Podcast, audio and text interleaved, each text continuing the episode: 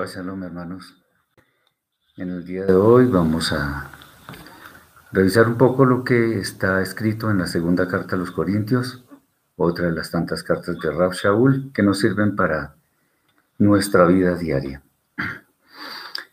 Una parte muy importante de la Brida Hadasha está conformada por las cartas del Rab Shaul a comunidades o a personas de las cuales él tenía un gran celo por el ánimo que debía tener su fe. Sus constantes exhortaciones a mantenerse en el camino que lleva a la vida eterna son numerosas y muestran un gran interés porque sus discípulos siempre eh, siguieran el camino correcto. En buena parte de estos documentos encontramos saludos específicos los cuales vienen seguidos de unas profundas reflexiones, las cuales sin duda siguen vigentes hoy en día, máxima teniendo en cuenta que el pecado no ha dejado de existir y de hecho está muy presente en el mundo. Específicamente en esta carta, una de las más extensas, Shaul nos narra eventos que le han sucedido en su recorrido por varios lugares, así como su sentir respecto de algunas cosas que han ocurrido a algunas comunidades, lo cual hace ver este documento más como una carta personal, como cuando se le está escribiendo a un amigo y se le dice, bueno, me ha pasado tal cosa, tal otra, he tenido que hacer tales cosas, más o menos es de ese estilo. A pesar de esto, justamente a partir de todas esas vivencias, aprendemos algunos principios que haríamos bien en tener muy en cuenta hoy en día. Como en todas sus cartas, Rab Shaul muestra una actitud de gran amor por sus seguidores, por sus receptores, insistiendo en principios básicos que deben mover nuestra fe. Por ello, el contenido de este documento también es importante en gran manera, por lo que debemos prestar atención a todo lo que en él está escrito. Toda enseñanza, exhortación, advertencia o cosa similar que encontremos en estas cartas, sin duda nos ayuda en el crecimiento de nuestra alma, obviamente si la seguimos. Tal cosa nos debería hacer sentir una gran confianza en las palabras de este gran seguidor de Yeshua, teniendo en cuenta que nunca se desvió de lo que el Eterno estableció en su Torah, ni tampoco eh, de las palabras del Santo Maestro, Yeshua, nuestro Mashiach. Entonces vamos a dar comienzo a, al estudio de esta carta, teniendo en cuenta, como en otras oportunidades lo hemos hecho, vamos a tener en cuenta los versículos que son más relevantes para nuestro estudio. Muy bien, del capítulo 1 vamos a comenzar con los versículos 3 al 11, que dice así. Bendito sea el Elohim y Padre de nuestro Adón Yeshua el Mashiach, Padre de misericordias y Elohim de toda consolación, quien nos consuela con toda tribulación, en toda nuestra tribulación, para que podamos también nosotros consolar a los que están en cualquier tribulación por medio de la consolación con que nosotros somos consolados por Elohim. Porque de la manera que abunda en nosotros las aflicciones de Mashiach, así abunda también por el mismo Mashiach nuestra consolación. Porque si somos atribulados es para vuestra consolación y salvación. Y si somos consolados es para vuestra consolación, la cual opera en la paciencia de las mismas aflicciones que padecemos por vuestro bien y nuestra esperanza respecto de vosotros es firme. Pues sabemos que así como sois compañeros nuestros en los sufrimientos, también lo sois en la consolación. Porque hermanos, no queremos que ignoréis acerca de nuestra tribulación que nos sobrevino en Asia, pues fuimos abrumados más allá de nuestras fuerzas, al extremo que aún perdimos la esperanza de conservar la vida y hasta asumimos dentro de nosotros mismos que ya nuestra sentencia de muerte había sido decretada, para que no estemos confiados en nosotros mismos, sino en Elohim que resucita a los muertos, que nos libró de una muerte terrible y nos continuará librando y en quien esperamos que nos librará aún más. Y ayudándonos también vosotros con la oración por nosotros, para que por muchas personas sean dadas gracias por causa nuestra, por la bendición que nos fue concedida por la intervención de los muchos. Bueno, muy bien. El comienzo de este capítulo, como ya les había comentado, pues tiene que ver con cosas que le pasan, de que ha sufrido, etcétera, etcétera. Pero nos muestra que en medio de toda situación negativa tenemos consuelo por parte del Eterno, lo que confirma que Él no nos deja abandonados de ninguna manera. Entonces, si nosotros andamos en los decretos del Eterno y tenemos aflicciones, tenemos sufrimientos, no debemos solamente preocuparnos, sino saber que de todas maneras el Eterno está cuidándonos, está vigilando nuestras acciones y está del lado de nosotros, aunque nos toque padecer algunas cosas.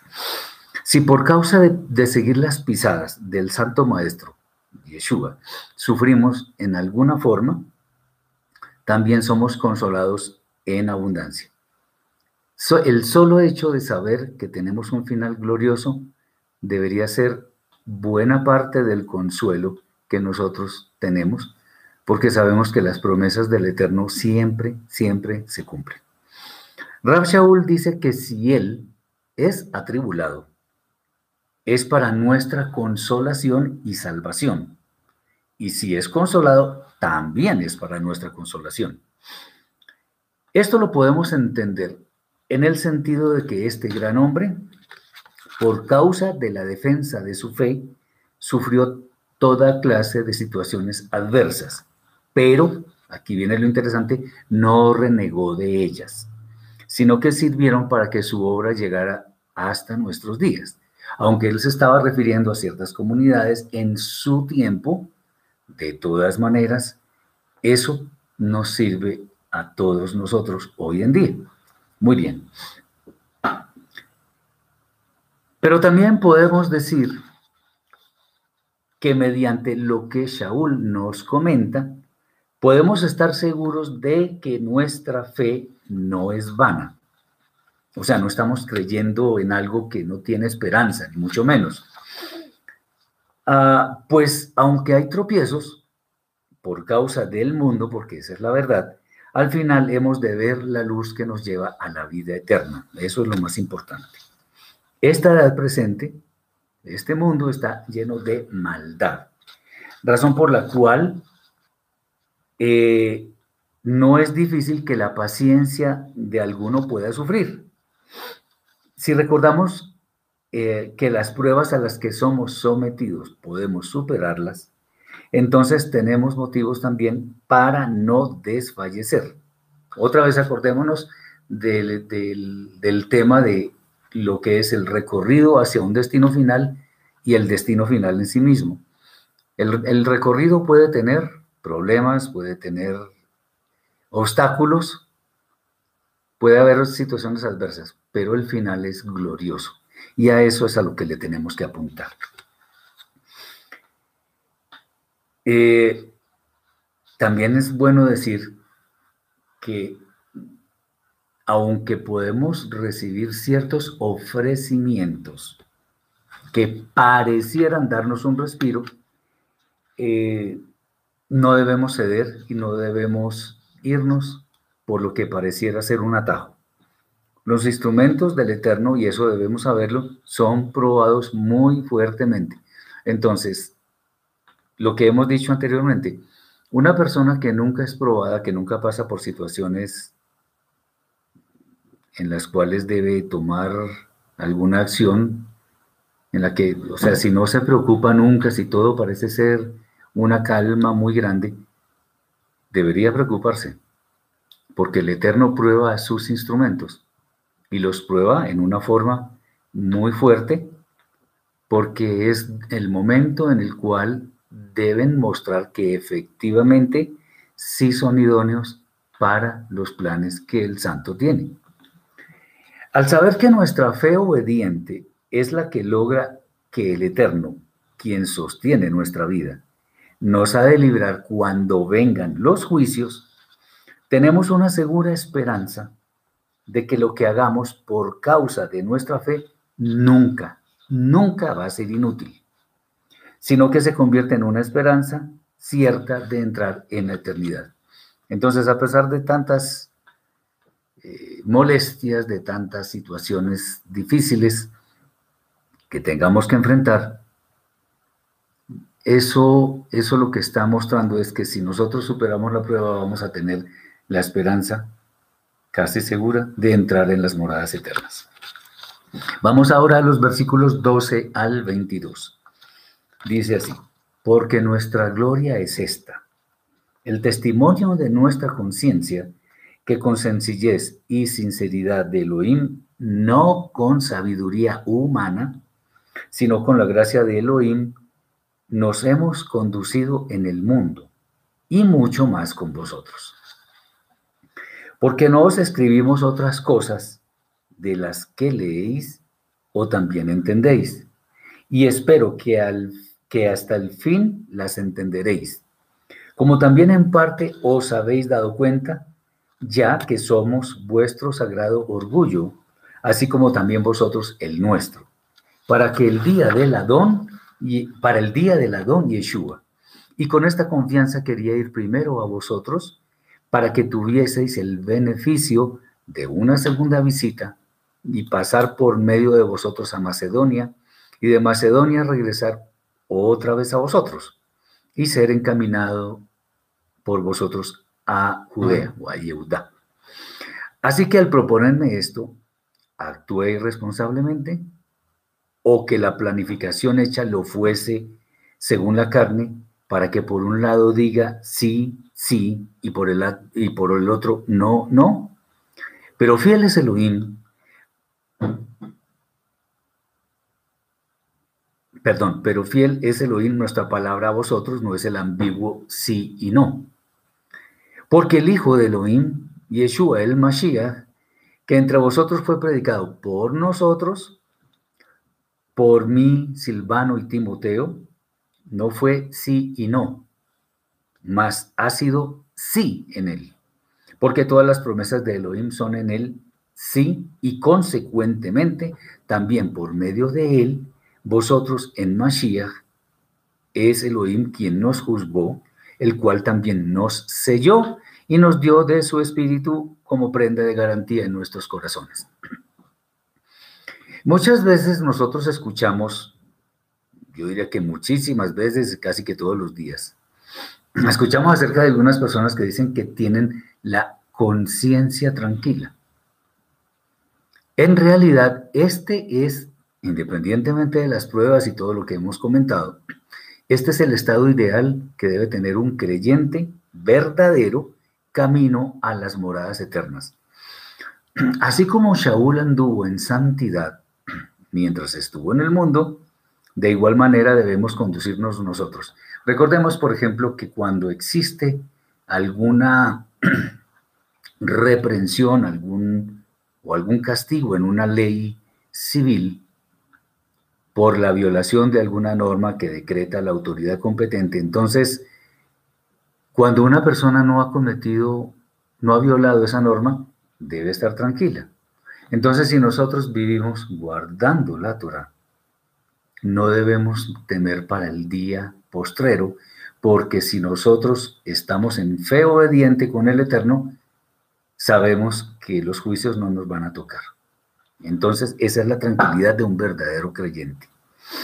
Lo que dice Shaul en torno a sentirse satisfecho de quienes le siguen es una muestra de que él tiene la confianza de que, ha, de que llegado el día del juicio, sus discípulos han de estar tranquilos. Sí pueden suceder muchos eventos que pueden ser un poco, tal vez hasta aterradores incluso. Pero en medio de ese caos, en medio de la confusión que puede venir, el verdadero creyente está tranquilo, porque sabe que hizo la tarea, corrió la buena carrera, como también lo dice la escritura. La fidelidad, la fidelidad del Eterno es tal que de ninguna manera, y esto es para tenerlo en cuenta, de ninguna manera existe ambigüedad en sus palabras. Él no dice las cosas para que entendamos eh, según nuestra conveniencia. Las cosas con Él son claras.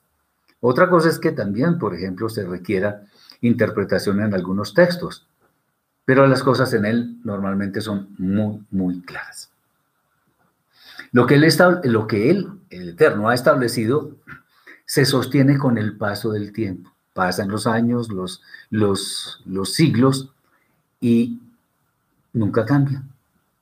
Esa verdad que el Eterno ha dicho nunca cambia.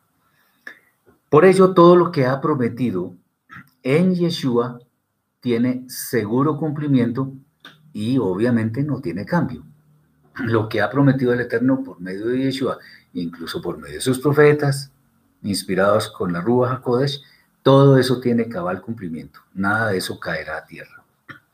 El Eterno, por causa de la obra perfecta que hizo Yeshua, es quien nos confirma que su Ruach está en nosotros, de manera que fue puesto como un sello de garantía en nuestra alma, la cual, el cual actúa, la Ruach actúa para que nunca nos desviemos de los ofrecimientos, o, mejor, que nunca nos desviemos tras los ofrecimientos del mundo. Puede haber cosas que, que, quizás son, llamémoslo así, seductoras, que, que pueden ser muy atractivas, pero nada de eso nos va a hacer cambiar. Bueno, eso es lo que esperamos. Vamos ahora al capítulo 2. Estamos en la segunda carta de los Corintios. Capítulo 2, versículos 1 al 4. Determiné, pues, muy dentro de mí, no ir otra vez a vosotros con tristeza. Porque si yo os causo tristeza, ¿quién será luego el que me alegre, sino el que se entristeció al verme tan triste? Y esto mismo os escribí para que al llegar no tenga tristeza de parte de aquellos que deberían más bien alegrarme. Pero estoy confiando en todos vosotros que mi gozo es también el vuestro.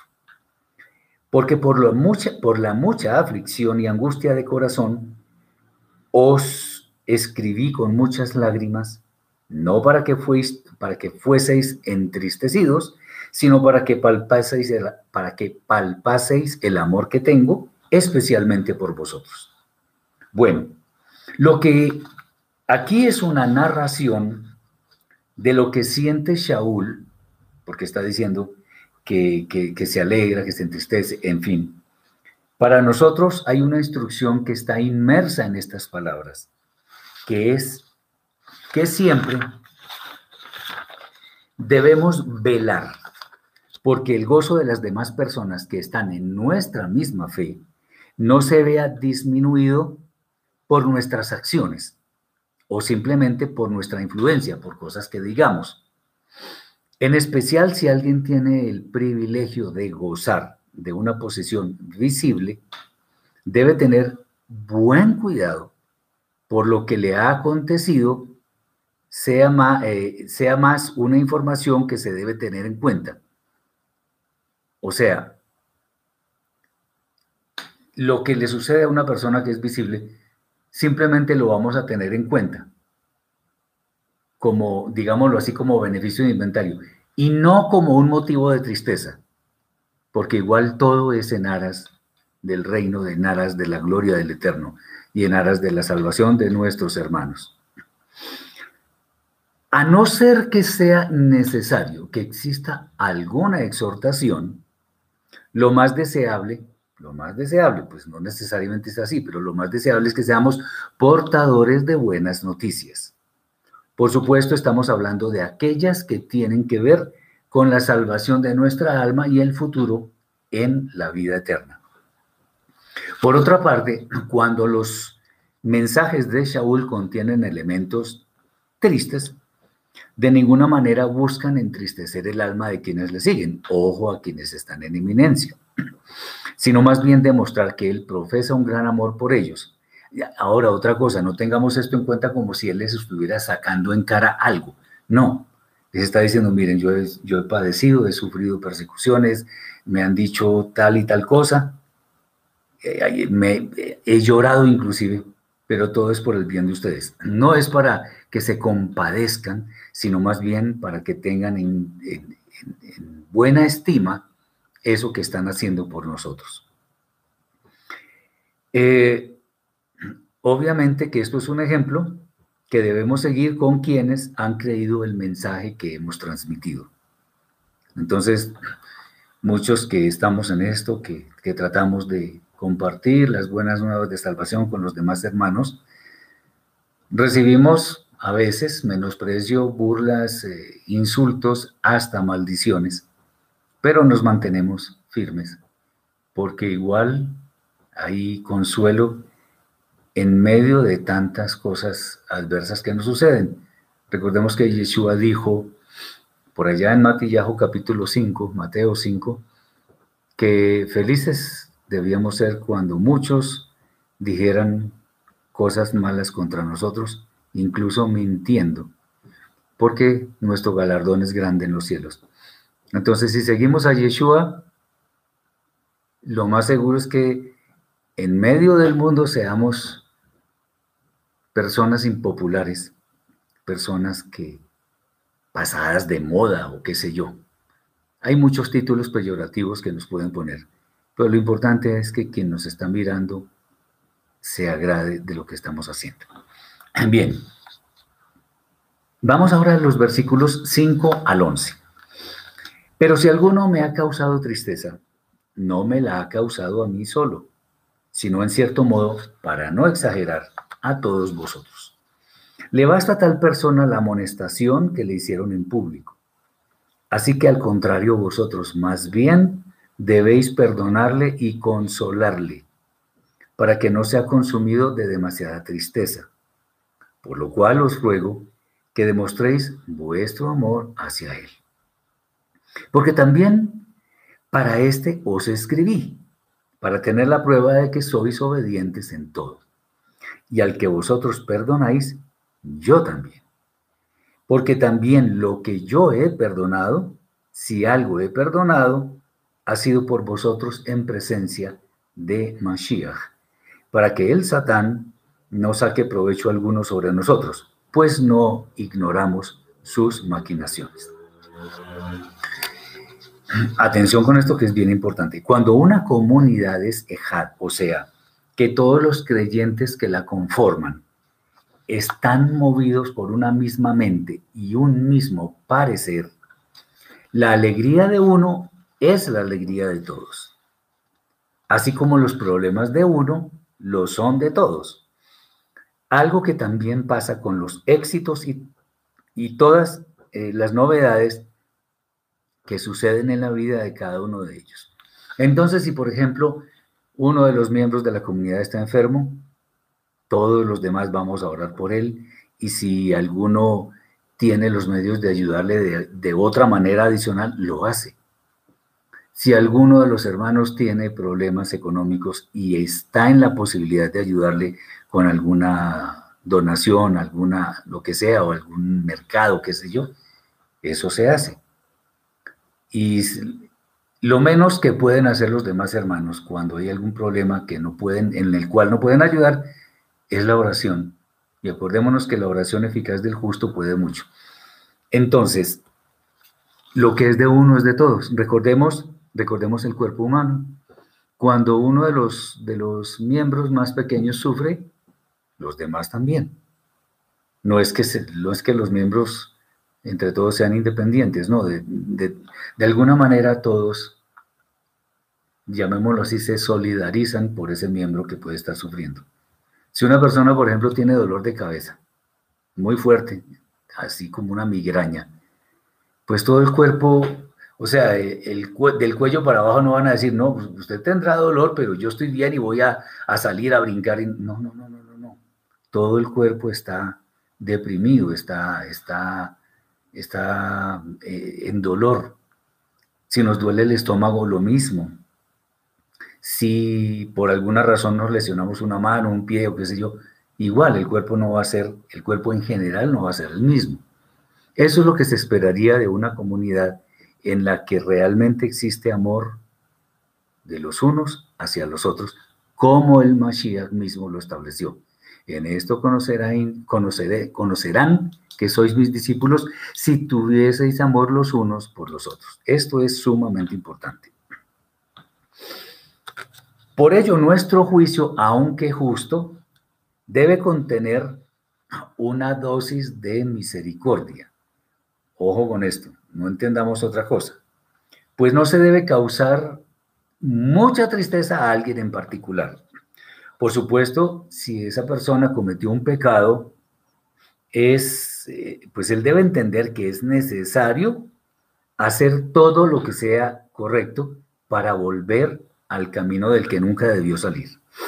Pero la, exhortación se debe recibir, la exhortación, perdón, que debe recibir, también debe contener perdón y consolación. Pues por supuesto, eso es la regla general, pero no necesariamente siempre es tan fácil, porque hay personas que son un poco difíciles de carácter, etc. Cuando decimos que debe haber una buena dosis de misericordia, no significa que pasemos por alto las faltas de ninguna manera. Obviamente debe haber eh, una reparación, un arrepentimiento. Y después de eso, pues, bueno, la vida sigue y vamos a seguir unidos. No vamos a pasar por alto, no vamos a, a conectar con, esos comportamientos inadecuados.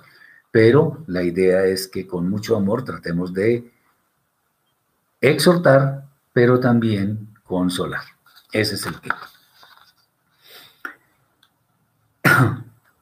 Esto tiene un propósito muy especial y es que el Satán no debe tomar un lugar de eminencia en nuestro ser. Nuestra mala inclinación no debe dominarnos, dominarnos. Pues siempre, siempre, en todo momento está pendiente de hacernos caer. Acuérdense lo que dice por ahí en la vieja Shah, que está como león rugiente buscando a quien devorar. Entonces, eh, esa, esa, esa, posición que tiene el Satán, nuestra mala inclinación, es algo que no debemos desear a ninguno de nuestros hermanos. La idea es que tengamos shalom en nuestras vidas y no que estemos en angustia por causa de que nuestra mala inclinación nos llevó a cometer pecados. Bien, ahora vamos con el versículo 17.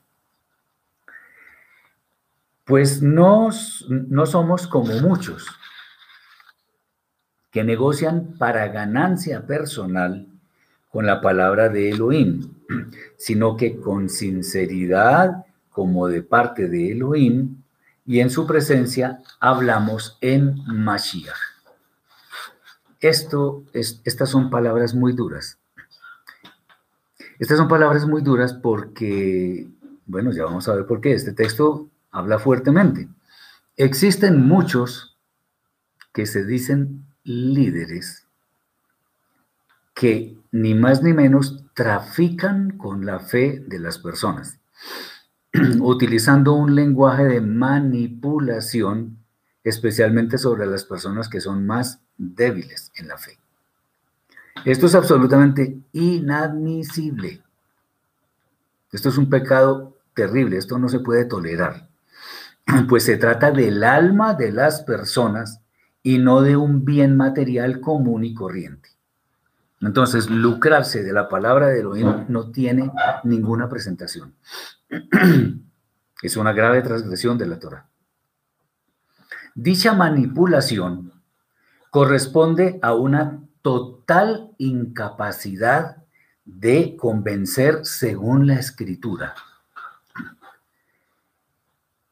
Por lo que acuden a interpretaciones personales, lo cual no es correcto, para captar más fieles de quienes tratan de obtener beneficios personales.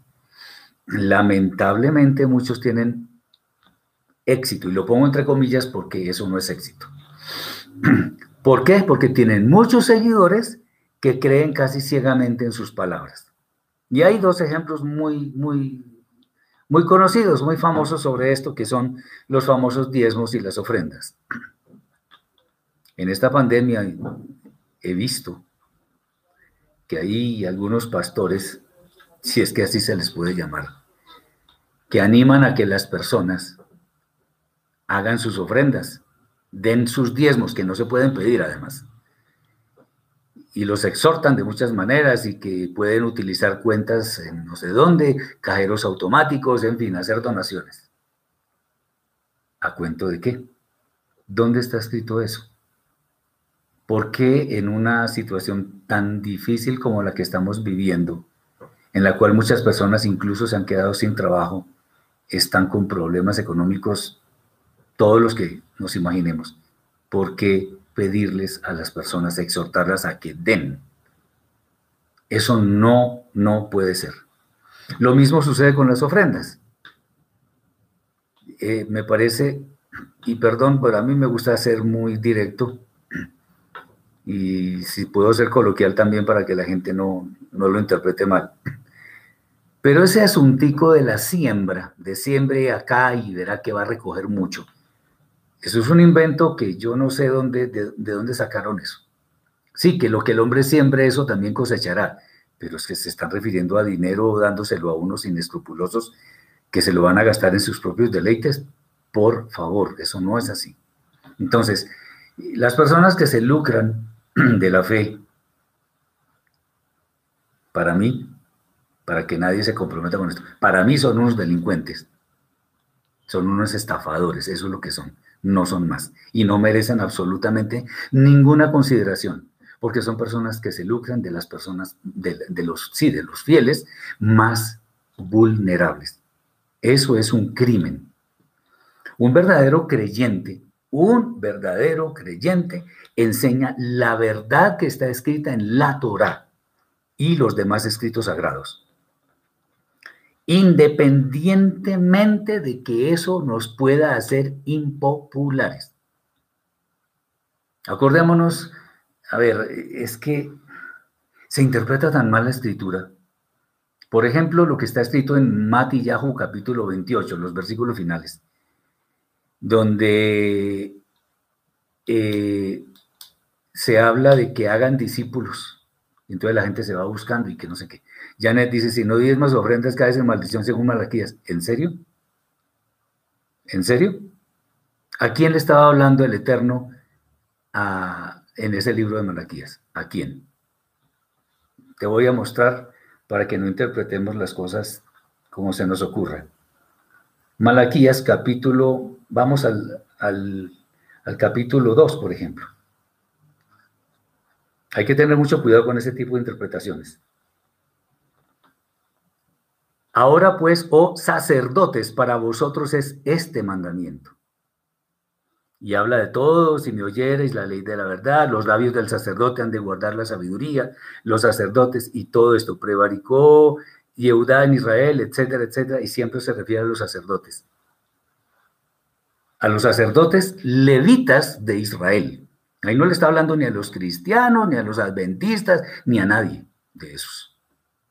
Empezando porque los cristianos no existían, los adventistas tampoco. Entonces, mucho cuidado con eso.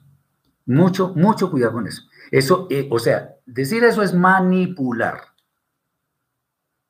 Yo, también puedo manipular, porque según la escritura en el Salmo 53 y en el Salmo 14 dice, no hay Elohim. Ahí dice, no hay Dios. Ahí dice eso. Ahí la escritura dice que no hay Dios. ¿En serio? ¿Pero qué dice antes? Dice el necio en su corazón, no hay Dios. Eso es muy diferente. Entonces, me alegro que lo hayas entendido. Bien, entonces, ¿cuál es el tema? El tema es que no podemos eh, llegar a una, a una comunidad y decir, así dice el Eterno, tal cosa.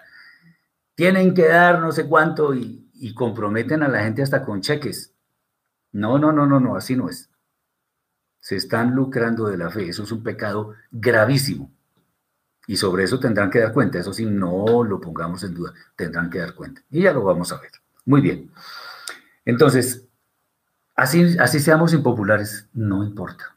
Nosotros no, estamos buscando discípulos, estamos tratando de hacer discípulos, que es algo muy diferente.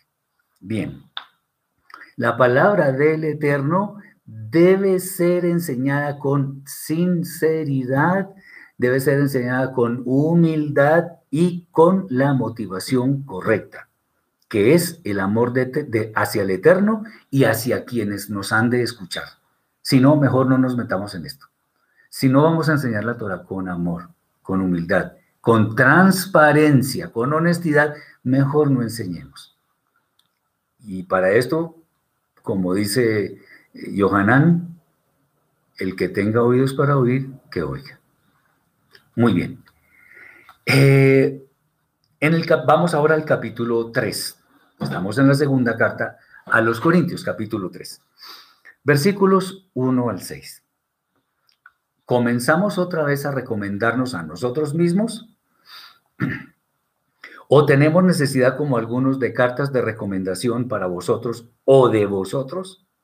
Nuestras cartas sois vosotros, escritas en nuestros corazones, conocidas y leídas por todos los hombres, siendo manifiesto que sois carta de Mashiach expedida por nosotros, escrita no con tinta, sino con el espíritu de Elohim vivo, no en tablas de piedra, sino en tablas de corazones de carne.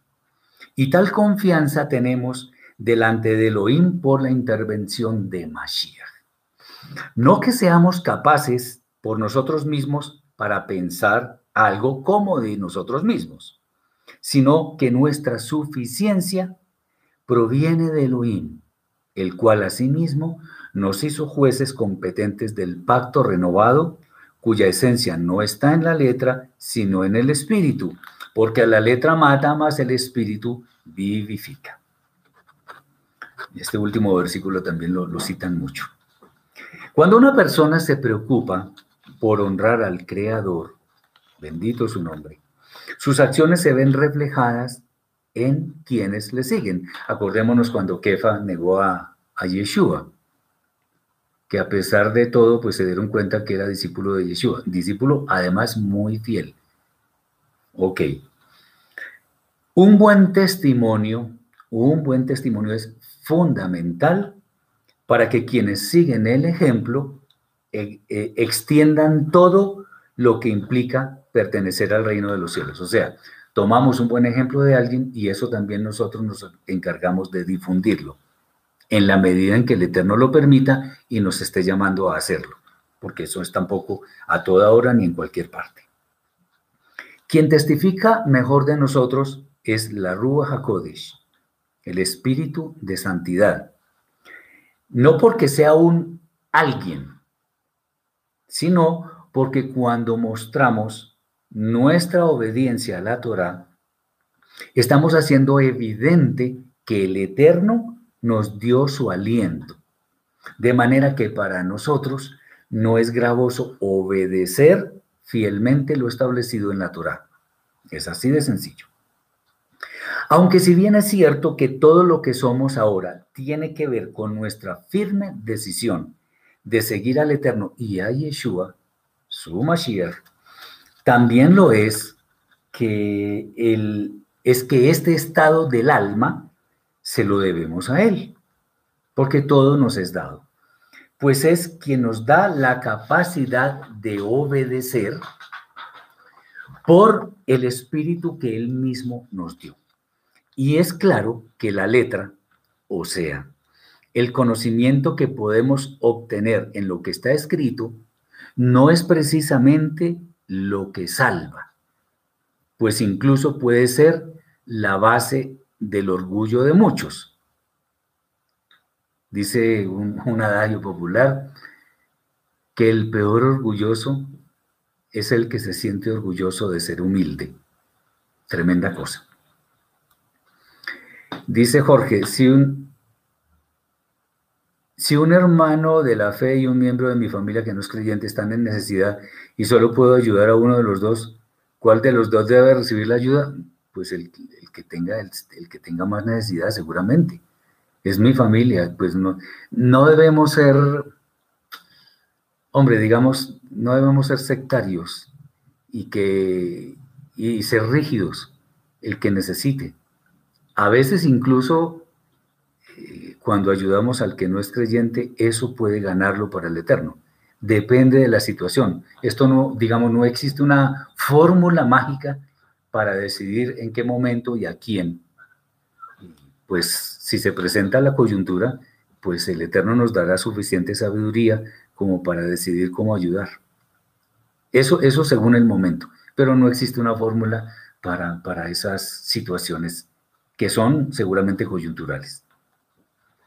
Bien, entonces, por el contrario, eh, el espíritu que el Padre nos ha concedido es el que nos capacita para cumplir a cabalidad lo que el Eterno nos ha demandado, siendo esto lo que nos lleva a la vida.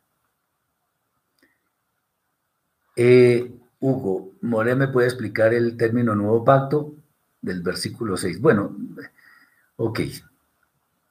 Vale, está bien.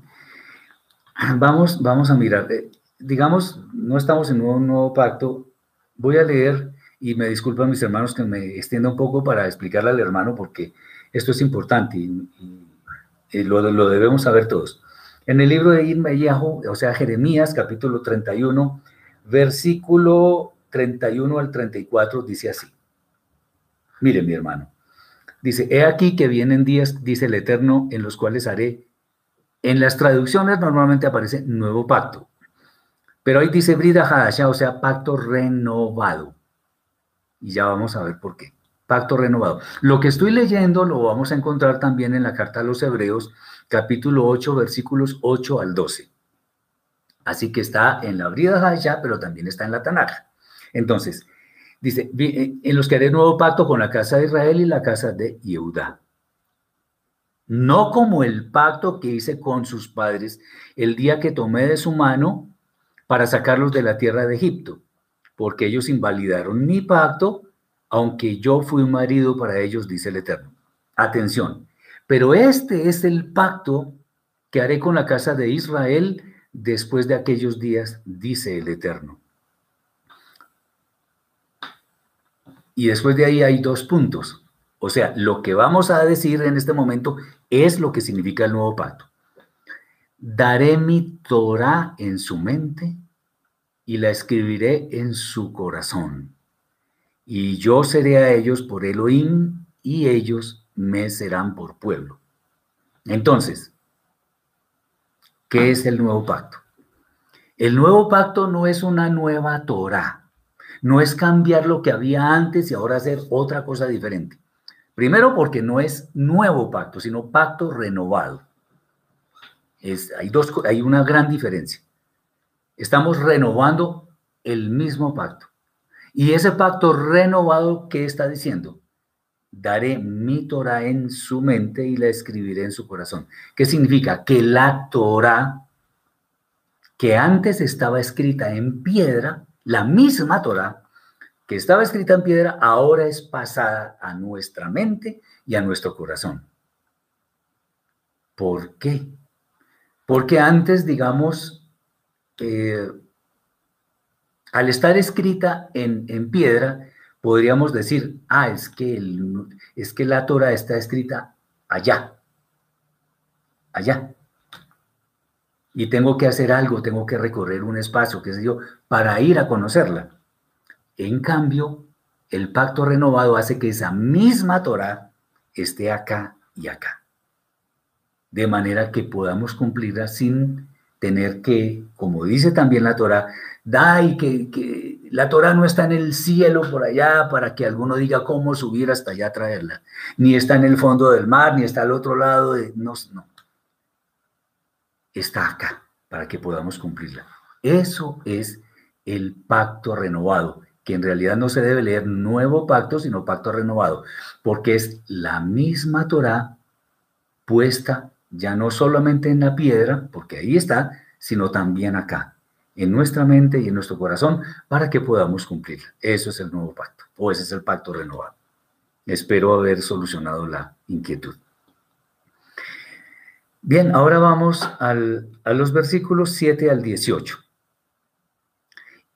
Y si el ministerio que nos hace reos de muerte y que fue grabado con letras en piedras, justamente aquí estamos hablando de eso, fue resplandeciente, tanto que los hijos de Israel no pudieron fijar la vista en el rostro de Moshe a causa del resplandor de su rostro, el cual se desvanece, ¿cómo no será también con gloria el ministerio del Espíritu?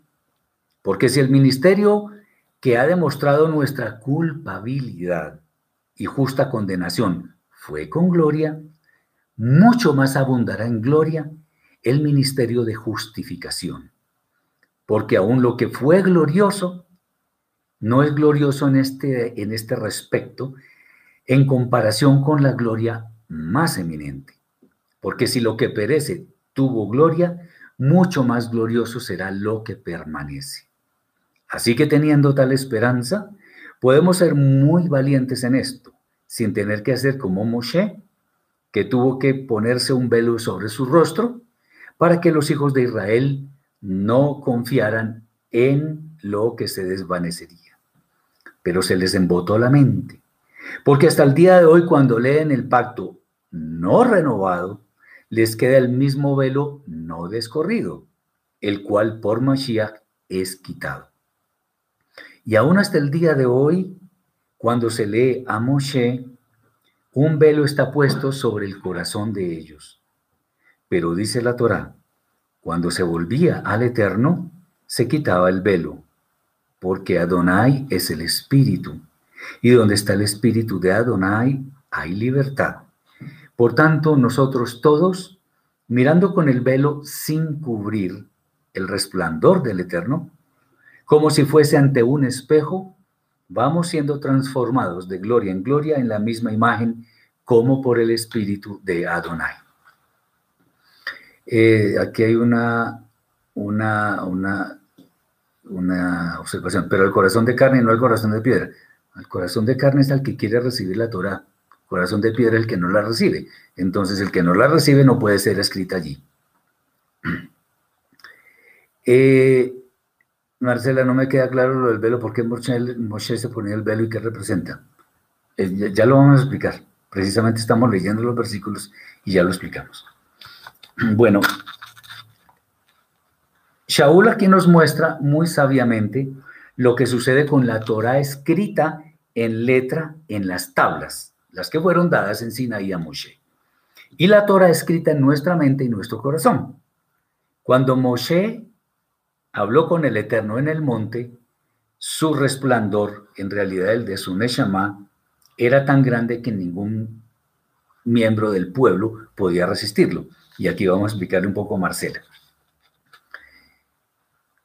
Tan grande era la santidad de Moshe después de haber hablado con el Eterno, que su estatura espiritual era inmensamente grande comparada con la, de los demás hermanos del pueblo de Israel. Entonces, digamos que al venir de, de esa santidad, de hablar con el Eterno, pues su cara brillaba muchísimo. Y tenía que taparse o sea, es como cuando nos ponen una, una lámpara con brillo casi incandescente, tenemos que taparnos para, para, para, de pronto nos quedamos ciegos. Eso era lo que pasaba. Ahora, eso, eso es un símbolo de qué? Es un símbolo de que la santidad no es resistida por el mal, por el pecado. Y vamos a devolvernos un poco al jardín de Edén. Tengamos en cuenta Gracias por la pregunta porque de hecho eso nos permite entender otras cosas. Cuando nuestros primeros padres, Adán y Jabá, estaban en el Gan Eden, jardín de Edén, desnudos, por cierto, antes de cometer el pecado, ellos eran santos perfectos. Tanto era así que estaban desnudos y no se avergonzaban. ¿Por qué?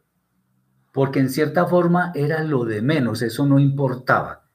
Lo que importaba era la santidad. Es más, podríamos llegar a decir casi que, en cierta forma, eso, eso era lo de menos, estar desnudos. Entonces, era tan grande lo, que sucedía, lo, que sucedía aquí con Moshe. Ellos hablaban directamente con el Eterno. Y antes de ese pecado, estaban con un brillo resplandeciente. Así que su desnudez ni se notaba. Entonces, ¿qué pasó? brillaba mucho esa Neshama.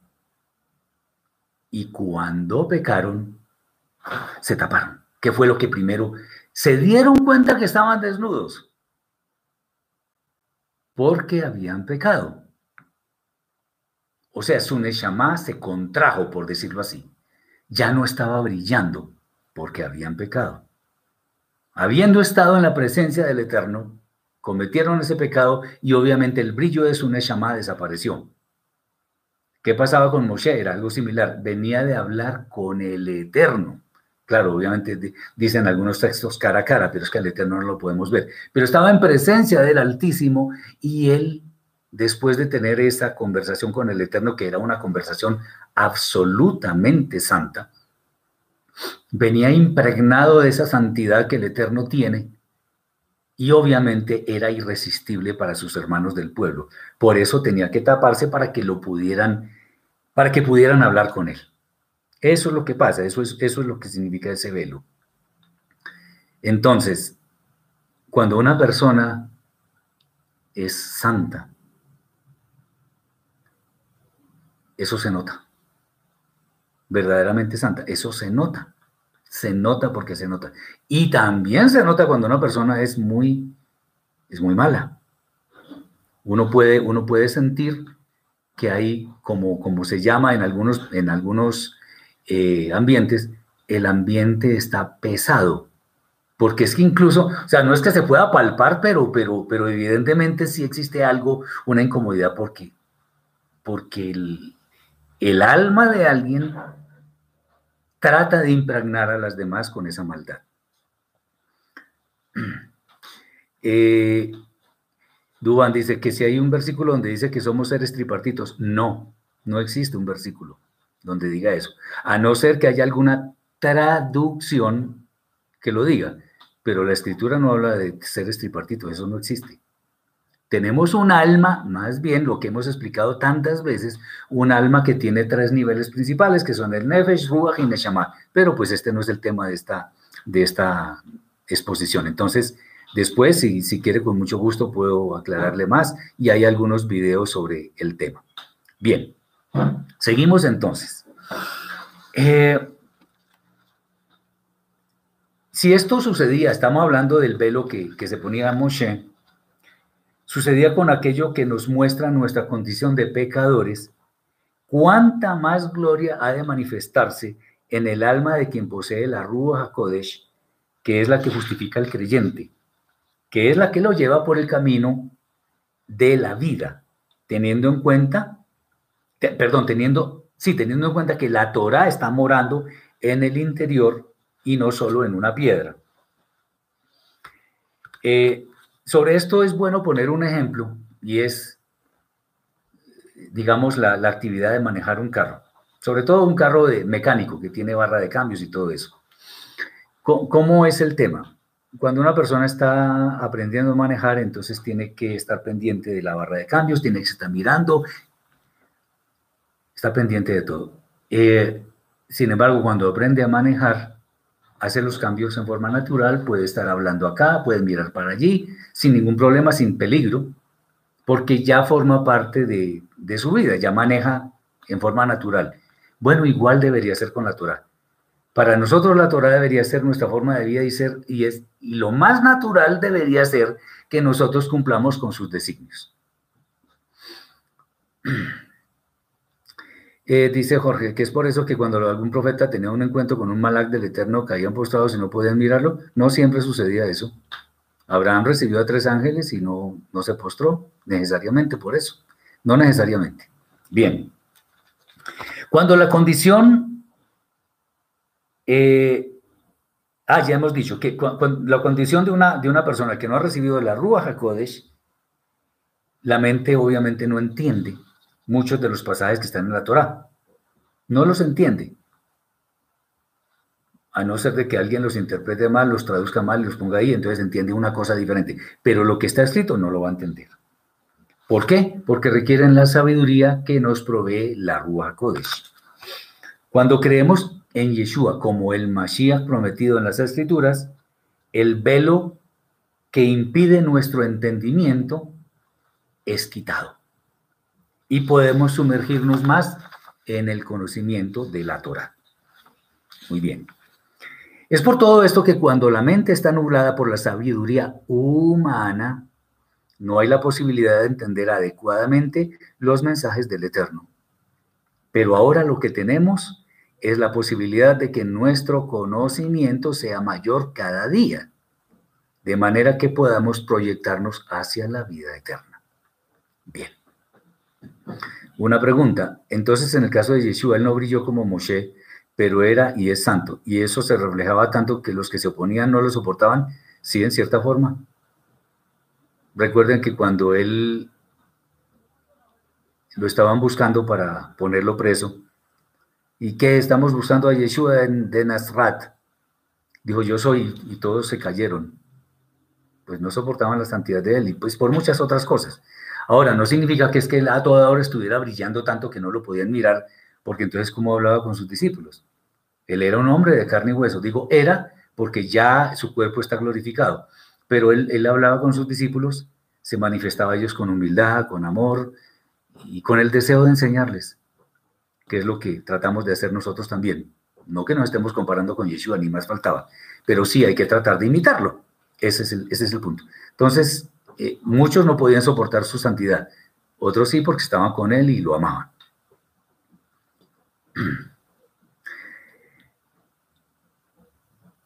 Ah, Marcela, muy bien. Gracias por mencionar. Yo siempre pensé que por decir yo soy cayeron. Ah, bueno, bendito el Eterno que permite todas estas preguntas porque de alguna forma es bueno hacer énfasis sobre otras cosas. El Eterno nunca dijo yo soy el que soy. Nunca. Eso no es lo que está escrito en la Torah. Porque además el verbo ser o estar en presente no se escribe ni se pronuncia.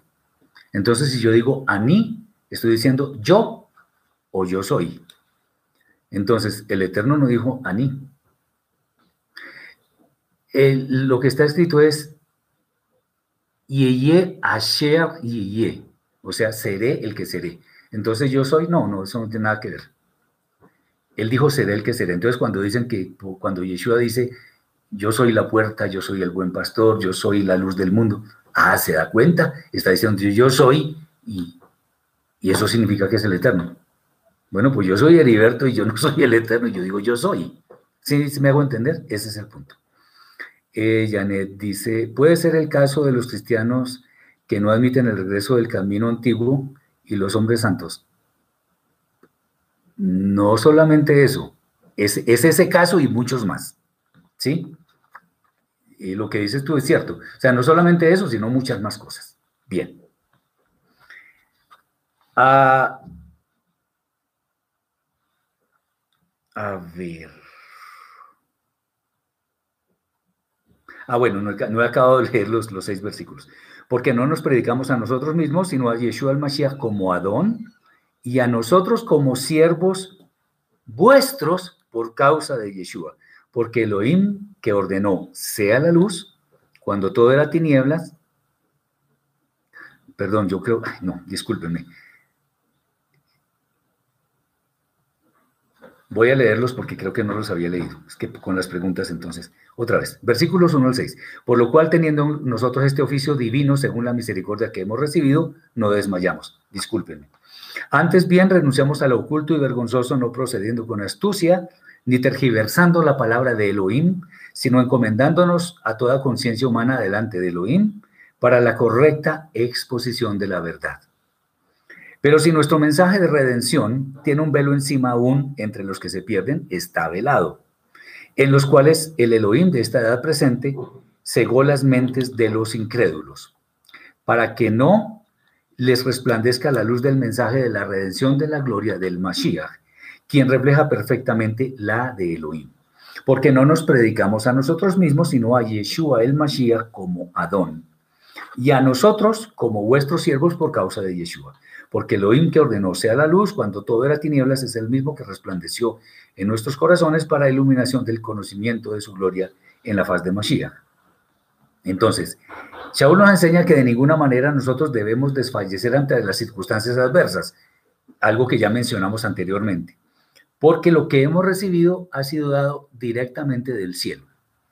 No requerimos apelar, ojo con esto, otra vez, no requerimos apelar a la trampa o al engaño porque nos sometemos a lo que el Eterno ha establecido. Y en Él no hay tinieblas, no hay trampa, no hay engaño, no hay nada de eso.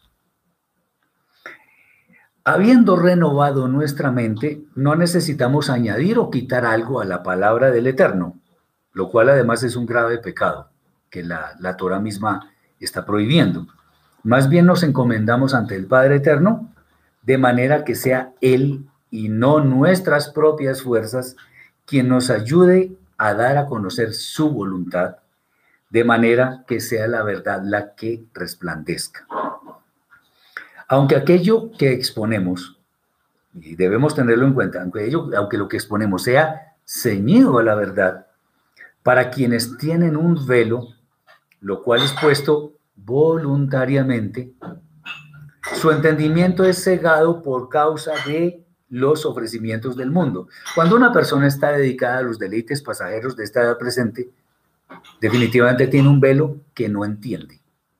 Por eso es que tantas personas le hacen tanta apología al tema LGBTI, al, aborto indiscriminado, no digo que, en algunos casos no, pero eh, a, todas esas cosas, a, hacer muchas, muchas maldades, eso, eso es lo que pasa, tienen un velo. Eh, a ellos no les brilla de ninguna manera la verdad del Mashiach. ¿Quién es el que refleja la gloria del Eterno? Nuestra predicación, cuando fuere necesario presentarla, no es sobre nosotros, sino sobre el Mashiach, quien es el Adón de todos nosotros, así como también que nosotros somos siervos de quienes nos escuchan, a imagen del Mashiach, que no vino para ser servido, sino para servir. Jorge dice, la aplicación de sinónimos podría considerarse como alteración de la Torah. ¿Por qué? Eso no es cambiar la Torah. Lo que estamos diciendo es cambiar el sentido de la Torah. Si decimos que no matar significa no comer carne, eso sí es cambiar el sentido de la Torah. Pero si decimos, por ejemplo, eh, que el mandamiento de no dar falso testimonio significa no mentir o no hablar más de las estamos hablando con otros términos, pero es lo mismo. Entonces no se trata de sinónimo, no se trata de juegos de palabras, se trata de cambiar el sentido de la Torah. En la Torah, por ejemplo, lo que hemos dicho tantas veces, está escrito, no cocinarás el cabrito en la leche de su madre. Lo hemos repetido infinidad de veces. Ahí dice eso, pero ahí no dice que no se debe comer carnes rojas con lácteos simultáneamente. ¿Dónde está escrito eso? Eso sí es cambiar la Torah. Eso es añadir o quitar. Bien, versículos 7 al 18. Pero tenemos este tesoro en vasos de barro para que la excelencia del poder sea de Elohim y no de nosotros.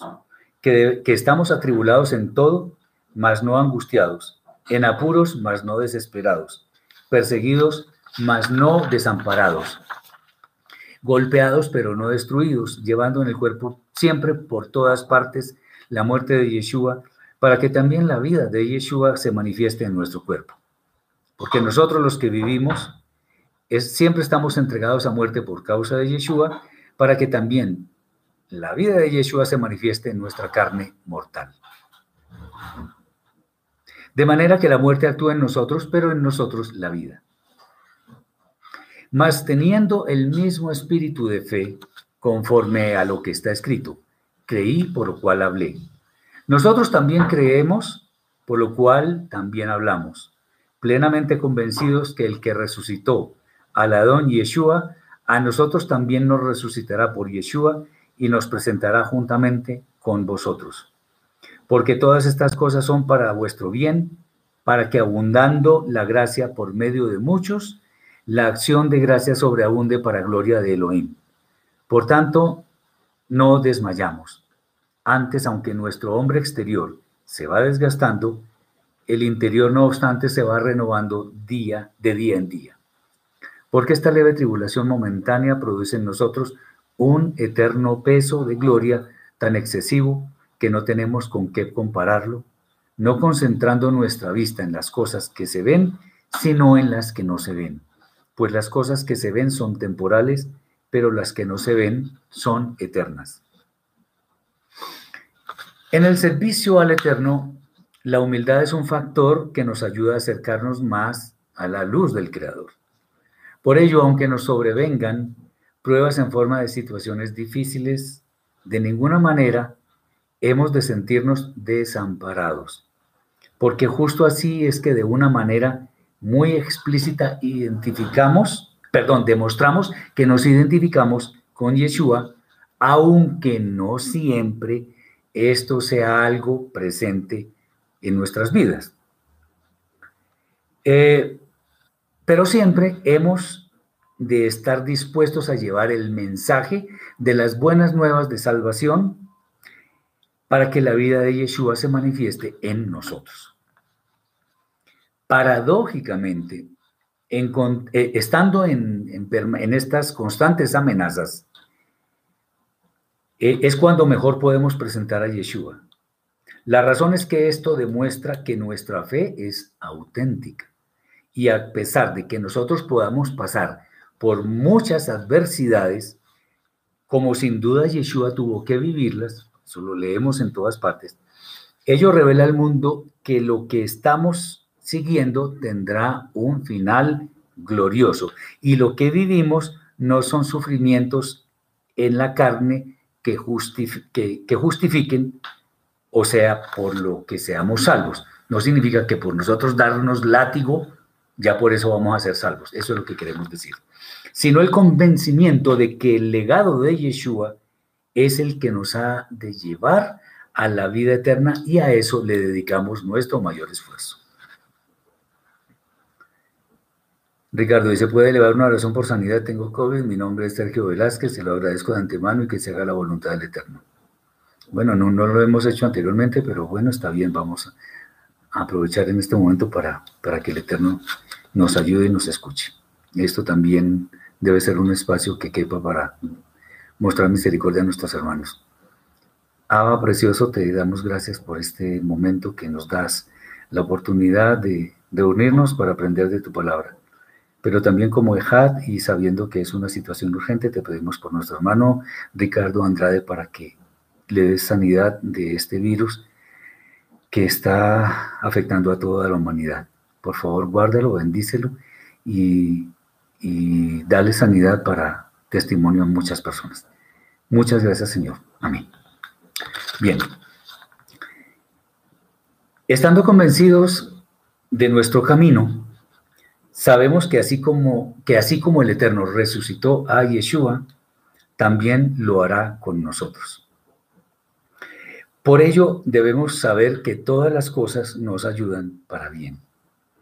Mientras que una vida de lujos hace olvidar lo espiritual, una vida en la que hay adversidades nos ayuda a no perder la vista de lo que hemos de lograr al final.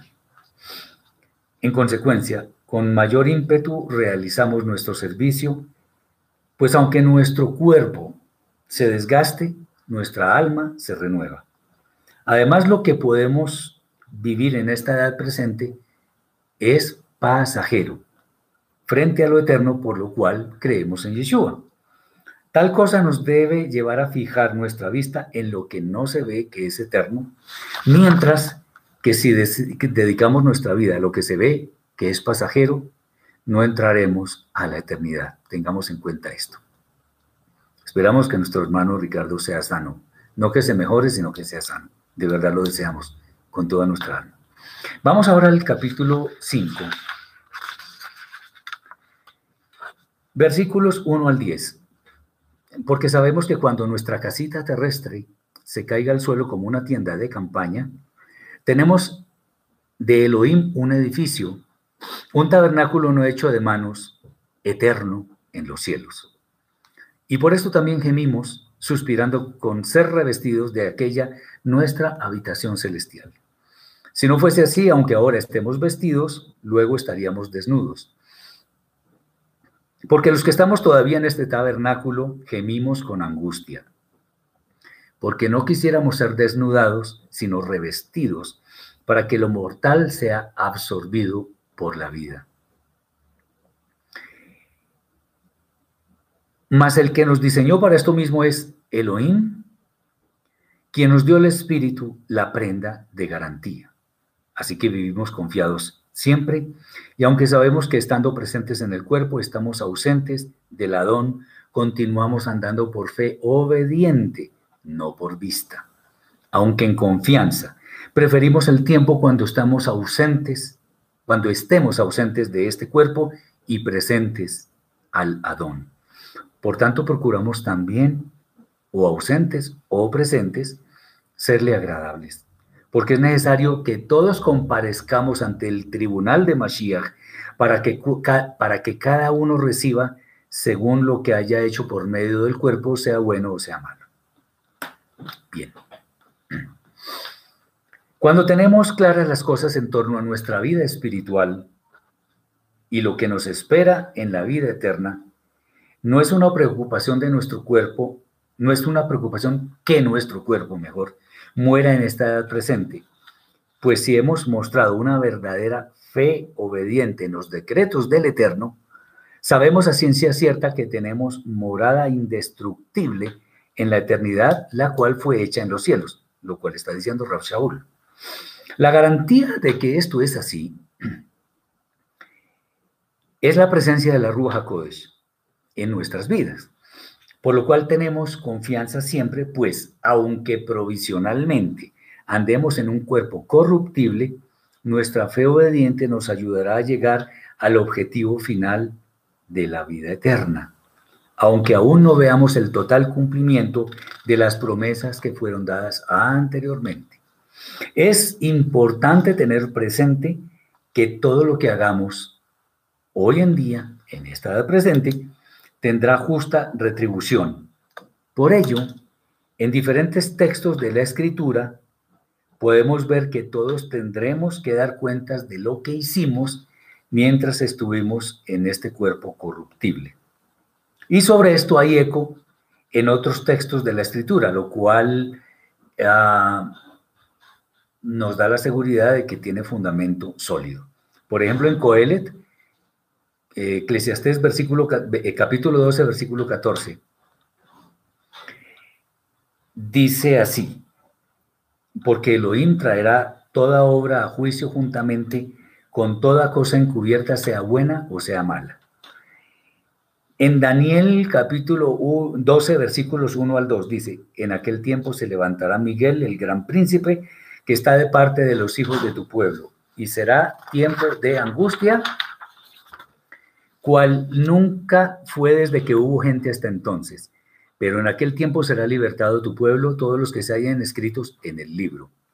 Y muchos de los que duermen en el polvo de la tierra serán despertados, unos para vida eterna y otros para vergüenza y confusión perpetua. Y en Mateo, Mateo capítulo 25, versículos 31 al 46 dice así, cuando el Hijo del Hombre venga en su gloria y todos los santos ángeles con él, entonces se sentará en su trono de gloria y serán reunidas delante de él todas las naciones y apartará los unos a los otros como aparta el pastor las ovejas de los cabritos y pondrá las ovejas a su derecha y a los perdón, entonces el rey dirá a los de la derecha, sea, las ovejas, Venid benditos de mi Padre, heredad del reino preparado para vosotros desde la fundación del mundo. Porque tuve hambre y me disteis de comer. Tuve sed y me disteis de beber. Fui forastero y me recogisteis. Estuve desnudo y me cubristeis. Enfermo y me visitasteis. En la cárcel y vinisteis a mí. Entonces los justos le responderán diciendo, Señor, ¿cuándo te vimos hambriento y te sustentamos, o sediento y te dimos de beber? Y cuando te vimos, y cuando te vimos forastero y te recogimos, o desnudo y te cubrimos, o cuando te vimos enfermo o en la cárcel y vinimos a ti. Y respondiendo el rey les dirá, de cierto os digo, que en cuanto lo hiciste a uno de mis eh, de estos mis hermanos más pequeños, a mí lo hicisteis. Entonces dirá a los de la izquierda, apartaos de mí, malditos, al fuego eterno preparado para el diablo y sus ángeles porque tuve hambre y no me disteis de comer, Tuve sed y no me disteis de beber. Fui forastero y no me recogisteis. Estuve desnudo y no me cubristeis. Enfermo y en la cárcel y no me visitasteis. Entonces también le responderán diciendo, Señor, cuando te vimos hambriento, sediento, forastero, desnudo, enfermo o en la cárcel y no te servimos? Entonces le responderá diciendo, de cierto os digo que en cuanto no lo hicisteis a uno de estos mis hermanos más pequeños, tampoco a mí lo hicisteis. E irán estos al castigo eterno y los justos a la vida eterna. O sea, tendremos que dar cuenta de nuestros actos mientras estuvimos en esta edad presente. Como se puede ver, hay varios testigos, aquí tenemos tres, que avalan el hecho de que tendremos que dar cuenta de nuestras acciones y por lo tanto la justicia ha de venir en el momento preciso. Los textos hablan por sí solos, así que no hay ninguna necesidad de explicar adicionalmente. Ahora vamos a los versículos 14 al 21. Porque el amor del Mashiach nos constriñe pensando esto, que si uno murió por todos, luego todos ya murieron. Y por todos murió para que los que viven ya no vivan para sí, sino para aquel que murió y resucitó a su favor. De manera que nosotros de aquí en adelante no miramos a nadie puramente desde la perspectiva terrenal. Y aún si a Mashiach lo vimos así, ahora ya no lo vemos así. De modo que si alguno está en Mashiach, nueva, nueva creación es. Las cosas viejas pasaron, y aquí todas son hechas nuevas. Y todo esto proviene de Elohim, quien nos reconcilió consigo mismo por Mashiach y nos confió la misión de la reconciliación, que Elohim estaba presente en Mashiach, reconciliando al mundo consigo mismo, no tomándole en cuenta sus pecados, y nos encomendó a nosotros el mensaje de la reconciliación. Así que mm, somos sus embajadores por la autoridad con que nos invistió Mashiach y como si Elohim rogase por medio de nosotros. Os rogamos en nombre de Mashiach haced las paces con Elohim. Al que nunca pecó, por nosotros lo hizo pecado para que nosotros llegáramos a ser justicia de Elohim en él. Haber recibido el regalo de la Ruja Kodesh por causa de nuestra voluntaria intención de mostrar una fe obediente al Eterno en su Torah, debe operar en nosotros un cambio muy grande en el sentido de que en adelante debemos mirar a los demás desde una perspectiva puramente espiritual, porque es dependiendo de esa nueva naturaleza como seremos juzgados. Esto significa que al haberse operado una transformación tan grande en nuestras vidas, en la cual no hay la intención de volver atrás, eso se espera, debemos ser conscientes que somos una nueva creación la cual no vive bajo el poder del pecado, condición que demuestra que somos del Mashiach. Y es esta condición mediante la cual entendemos que lo que realmente vale es lo que somos ahora. Bueno, obviamente debemos haber hecho Teshuvah, debemos haber eh, reparado lo que destruimos, etcétera, etcétera.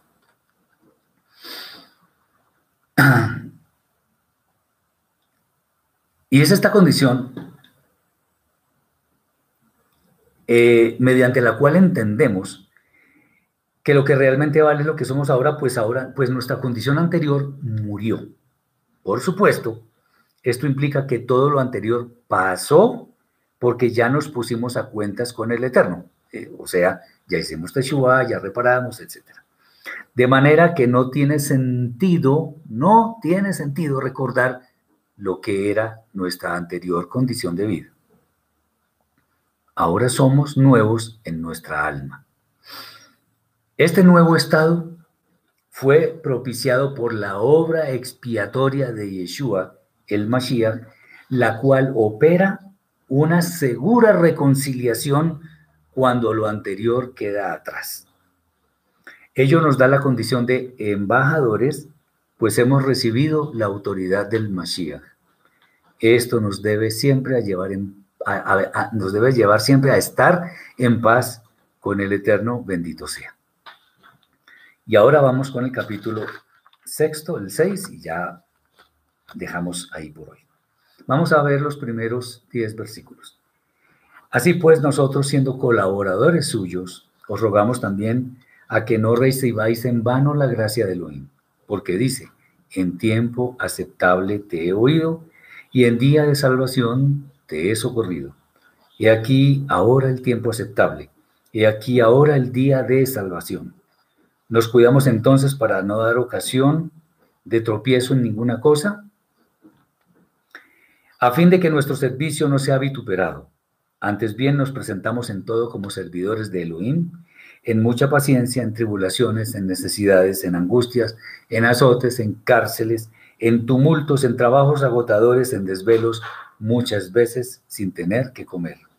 En pureza, en conocimiento, en longanimidad, en bondad, en la Ruja Kodesh, en amor sincero, en palabra de verdad, en poder de Elohim, usando como armas la justicia a diestra y a siniestra, por honra y por deshonra, por mala fama y por buena fama, como engañadores pero veraces, como desconocidos pero bien conocidos, como moribundos, mas he aquí vivimos, como golpeados por todos lados, pero no muertos, como entristecidos, mas siempre gozosos, como pobres, mas enriqueciendo a muchos, como no teniendo nada, no teniendo nada, más poseyéndolo todo.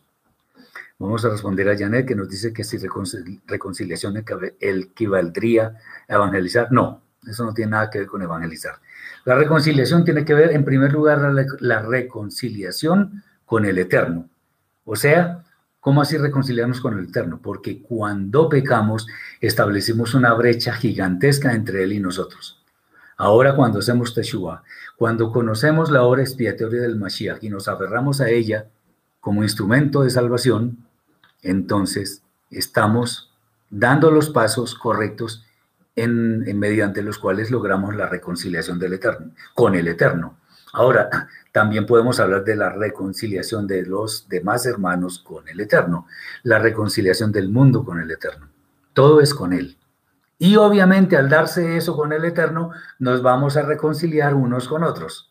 Pero no se trata de evangelizar, eso no es. Bien.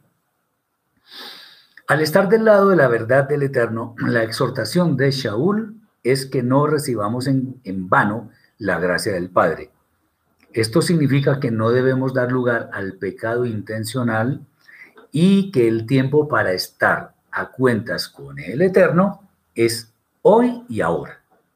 Si pecamos, fácilmente nuestro servicio al Eterno puede verse empañado por señalamientos de las demás personas que siempre están dispuestas a criticarnos si fallamos. Ay, no dice que está, en, está estudiando la Biblia, no dice que se reúne, no sé qué. Eso, para eso sí hay tiempo. Pero cuando hacemos las cosas bien, de pronto no hay mucha, mucho reconocimiento. Pero hay de que fallemos, ahí sí nos caen todos. Bien. Nuestro testimonio, por lo tanto, debe ser intachable, lo que significa que debe estar cargado de mucho fruto independientemente de cuánto debamos padecer por causa de este servicio. Además, es un servicio que no debe propiciar ninguna queja de nuestra parte, pues lo que hacemos es por amor al Eterno, aunque tengamos dificultades. Sin duda muchos han hablado mal de nosotros, de hecho lo hacen todo el tiempo. Sin embargo, debemos estar firmes, porque en realidad todo esto que sufrimos es pasajero comparado con el gozo eterno de, eh, que hemos de cosechar por causa de nuestra fe obediente al santo de los santos. Y ahora viene el último grupo de versículos que son del 14 al 18. Este, este, este, este versículo o estos versículos le gustan mucho, le gustan mucho a muchos. Dice así, no os, no os unáis en yugo desigual con los incrédulos, porque ¿qué compañerismo hay entre la justicia e injusticia? ¿Y qué comunión hay entre la luz y las tinieblas? ¿Y qué arreglo eh, de Mashiach con Belial? ¿O qué parte el creyente con el incrédulo?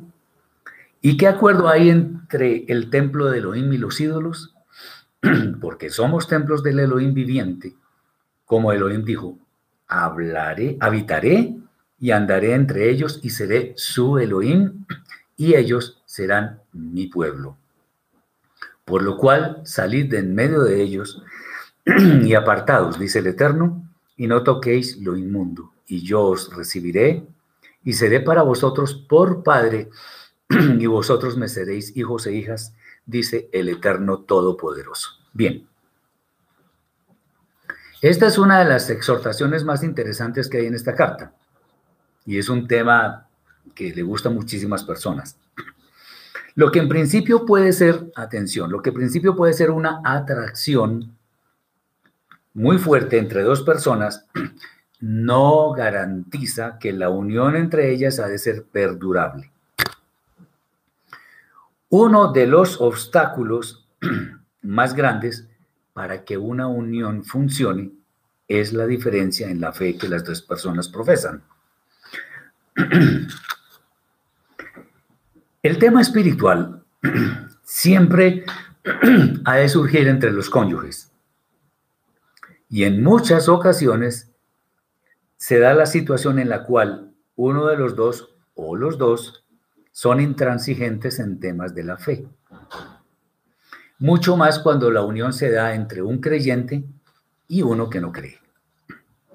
Las diferencias pueden ser tan grandes que muy fácilmente se da la ruptura en la relación. Las comparaciones que da Shaul son muy sencillas de entender. Nada hay en común entre la luz y las tinieblas, entre el Mashiach y el mal, entre el creyente y el incrédulo. Nosotros como creyentes, perdón, hemos sido declarados templo de Elohim, razón por la cual no hay espacio para dar cabida a lo que no es santo. Esto lleva a que nos sea demandado salir de en medio de todo lo que eh, lleva a las tinieblas, apartándonos siempre.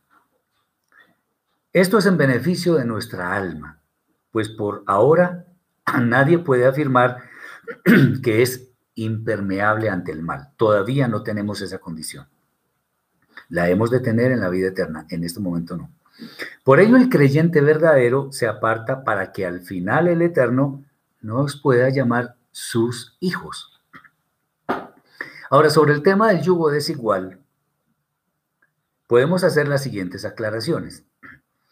A los cónyuges, y es bueno decir que cónyuge viene de la unión de las dos palabras con yugo, con yugo. Por eso es cónyuge. A los cónyuges se les llama así, pues han de andar juntos siempre haciendo todo aquello que es común, de, interés común dentro del matrimonio. Por eso es tan importante que las dos personas profesen, pues lo ideal es que profesen la misma fe para que en temas espirituales no haya contiendas, no haya disputas, no haya nada de eso. Y por otro lado, la explicación interesante es que dos animales para labrar la tierra deben ser de la misma especie. O sea, no puede ser un buey con un burro, por ejemplo, porque un buey es mucho más grande. Entonces el yugo queda torcido, en fin, y uno de los dos animales tiene que hacer más fuerza. Eh, o sea, esto nos da una idea de la similitud de las almas que se unen, de, que las almas de quienes se unen deben poseer. Entonces, deben ser almas parecidas, al menos en términos de la fe que profesan. Porque si van a estar todo el tiempo en, en, en diferencias, pues no les va a ir bien. Sin ninguna duda, no les va a ir bien. Teniendo en cuenta que la, unión matrimonial debería durar siempre. Y eso hay que ser enfático siempre. El tema del yugo ilustra perfectamente las dificultades que fácilmente pueden surgir cuando las dos personas están inmersas en credos diferentes. Por ello es de suma importancia saber con quién se ha de compartir una unión tan importante. Dicho esto, una atracción física no es lo que determina el éxito de una unión conyugal.